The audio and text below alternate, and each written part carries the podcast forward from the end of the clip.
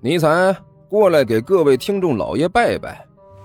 嗯，哎呦，不来，看看这是啥？火腿肠哦。我我我我，呃呃，各位听众老爷，本魔王这厢有礼了。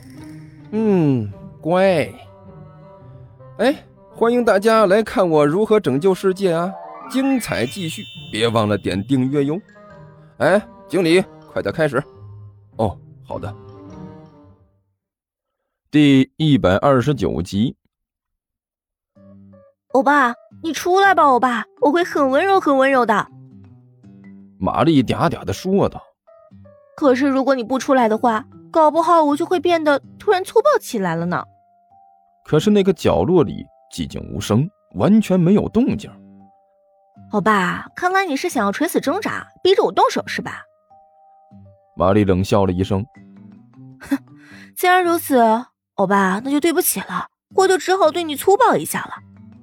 说着，玛丽一个箭步冲了上去，闪进了那个角落。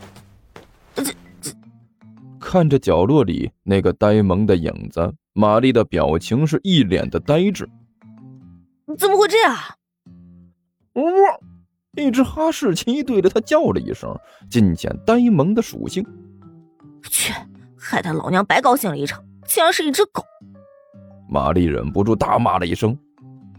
他本来这就是一只狗嘛！旁边那人两手一摊，无可奈何的说道：“我就是出来随便溜溜，你非说我是那个什么欧巴的搭档，还非要来看我这只狗。哎，怎么样？现在看到了吧？感觉还行？一边去！”玛丽骂了一句：“一只狗，你刚才躲什么？”谁知道你要干什么？要是对我的狗图谋不轨呢？那人说道。你有病啊！玛丽骂了一句。行了啊，别在这里和我耽误时间了。那人语重心长的说道。要要我说呀，你现在赶紧去追，说不定还能追到你的那个什么欧巴。在这里耽误的时间越长，那人逃跑的几率越大。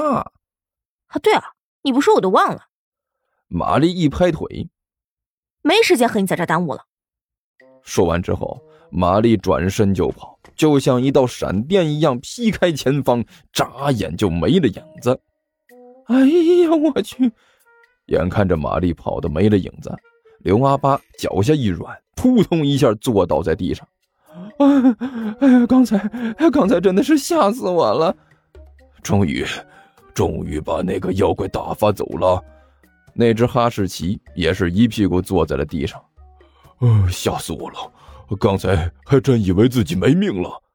嗯，没错，你们两个刚才算是躲过一劫。就在这时，一个悠悠的声音在两个人的耳边响起。不过呢，如果你们不把这个问题好好的和我解释一下的话，我可不敢保证你们在接下来这段时间还能不能活下来。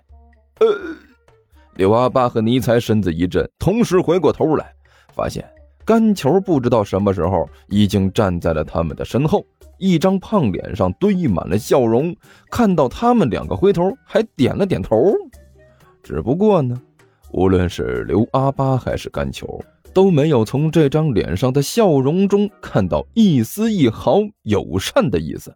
反而有一种好像是抓到小辫子的窃喜，变成为哈士奇的尼采一咧嘴：“哎呀，胖兄，刚才真的是多谢你了，哎，真是吓死我了，千钧一发呀！哎，不用客气啊，千万不用客气，这也是我应该做的嘛。”干球笑眯眯的说道：“不过现在我不想听你给我拍马屁。”麻烦你把刚才这件事儿和我好好说说呗，为什么你刚才会变成那个什么金果水的啊？还有，刚才那个妖孽为什么会追着你们跑？哎，当然了，还有最重要的一点，那个妖孽手里拿着的菜刀，怎么看起来像是我们家的？呃，呃，胖兄，这这件事呢，这呃。有有件事，这个不是这这这件事说说来话长了。这个，尼才硬着头皮说道：“这件事要说起来，呃，就要追溯到魔法起源的时候了啊。呃，那个时候天地之间是一片混沌，突然，突然出来个混沌馅儿。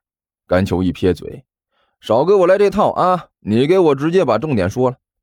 这这我，我我我这不是在说重点吗？你要给我一点时间。尼才干笑着说道。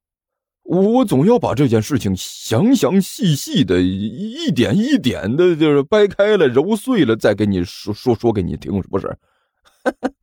是这样啊。甘球微笑着点了点头，突然对着刚才玛丽离开的方向大吼了一声：“哎哎，刚才那个大姐，嘿，我发现金锅水了，快来呀！哎，他就哎，别喊，别喊。”刘阿爸脸色一变，伸手一把捂住了干球，对着一边的尼采哭丧着脸说道：“大王，麻烦你还是给甘球大人解释一下吧。刚才那位实在是太可怕了，再来一次，我这精神实在是有点承受不了。好歹您让我多少缓缓，至少缓过这口气来再说。没出息，你也不看看你自己是什么德行，还好意思嫌弃人家。”你考虑过我的感受没有？你们两个站在一起，我在一边看着。我，你才刚说了两句，行了，快点利索一点。干球没好气的说道：“这到底是怎么回事？你给我说清楚。”二弟呀，就是这里。刘阿贝拉着关小雨，指着前面一片闹闹哄哄的人群说道：“大哥。”这不是我们之前的夜市吗？关小雨奇怪的问道。“哦，不过人好像是比我们那天来的时候少了很多。”那是当然了，现在还不是晚上，夜市还没开起来。”刘阿贝笑着说道。“呃，大哥，你拉我到这里来做什么？”关小雨问道。“难道说三弟也在这里？”据我的估计，三弟他很有可能也在这里。刘阿贝的表情一下子严肃起来，很用力的点了点头。大哥，别开玩笑，三弟他是杀猪卖肉的，不是卖血的。关小雨苦笑着说道：“我们到这里没用。”二弟，这一听就是你不了解情况。刘阿贝一咂嘴儿：“没错，三弟以前是杀猪卖肉的，可是谁告诉你这个夜市就就不能卖肉了？”呃呃，这这这里不是卖鞋的吗？关小雨一愣，问道：“我们来这里当然是卖血的，但是这里也有卖肉的地方啊。”刘阿贝说道：“就在前面。我以前也没怎么去过，但是你想啊，昨天我们晚上跑到那个小巷里是为了什么？您不是说了吗？是为了躲开城管呢。”关小雨说道。你还说城管的武力值老高了，我们绝不是对手，哪怕是我过了五关斩了六将，也打不过他们。对呀，就是为了躲开城管。刘阿贝点了点头。我们刚好躲进那个小巷里，然后三弟就出现了。你想，这世上哪有这么巧的事情？你说，会不会是我们在躲城管的时候，三弟他也在躲城管呢？哎。呃，有道理，大哥。哎，你说的非常有道理呀。关小雨一听，顿时连连点头。哎呀，我怎么没想到呢？三弟他应该也是在躲避城管，所以才在那个时候开着车经过呀。我也是刚才看到三弟开车的那个方向，才想起这件事的。刘阿贝轻轻地拍了拍脑袋，所以我才想到，可能是灯下黑。让我忽略了这件事。哎，大哥，那还等什么？走，我们去看看，不都不就不都都知道了吗？关小雨拉着刘阿贝，大步流星的向着前方走去。听说地球听书可以点订阅，还能留个言啥啥的。呃，大家给咱整整啊，让本王见识见识呗。